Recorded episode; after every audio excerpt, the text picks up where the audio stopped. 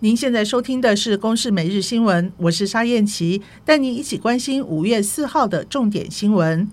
双北疫情延烧，昨天传出台北市长柯文哲的随扈 PCR 结果是阳性，柯文哲今天会先采取居家办公，并做自我健康监测。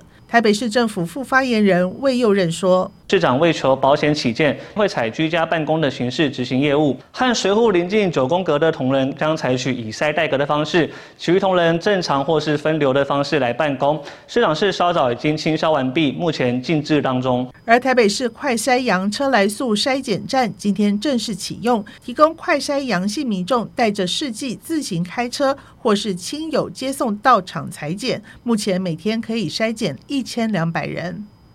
原定延期到今天上午在屏东旭海登场的科研火箭发射，阳明交大团队表示，因为这两天现场风雨大，导致火箭航电飞控系统无法正常运作，所以和科技部讨论之后，宣布取消这一次的发射，下次最快可能要等到六月初，团队将把火箭运回新竹检修。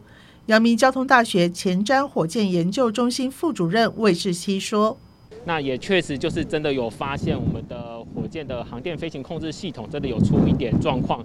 那我们有尝试努力想要去排除它，但是其实状最后状况还是发现我们没办法在这边有效的去做解决。